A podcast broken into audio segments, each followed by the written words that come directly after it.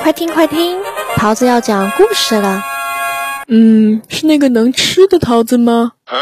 不是哦，是爱吃桃子的桃子姐姐。小面包里的银币。有一年，城镇里闹饥荒，一个富有的面包师做了一项善举，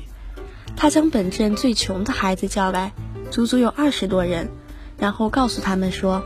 孩子呀，在饥荒这段时间，每天的这个时候，你们都可以来我这里，篮子里有为你们每一个人准备的一块新面包。”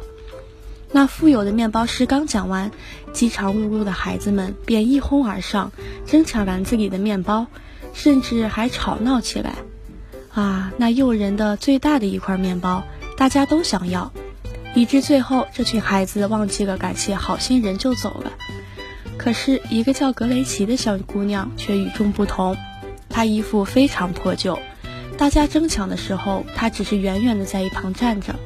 当那些疯抢的孩子们离去后，他才走向前来，欢喜地拿起篮子里剩下的最小的那一块面包，然后充满感激地亲吻了一下面包师的手，朝家里跑去。第二天，那些孩子表现得依然很糟糕，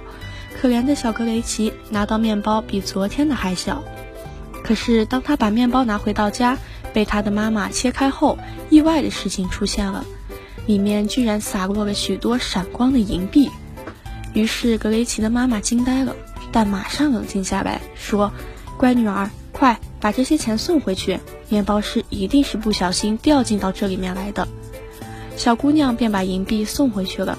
同时把妈妈的话给面包师讲了一遍，而面包师却说：“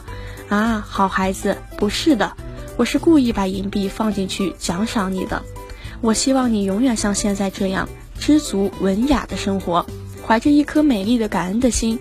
孩子回去吧，这是属于你的钱。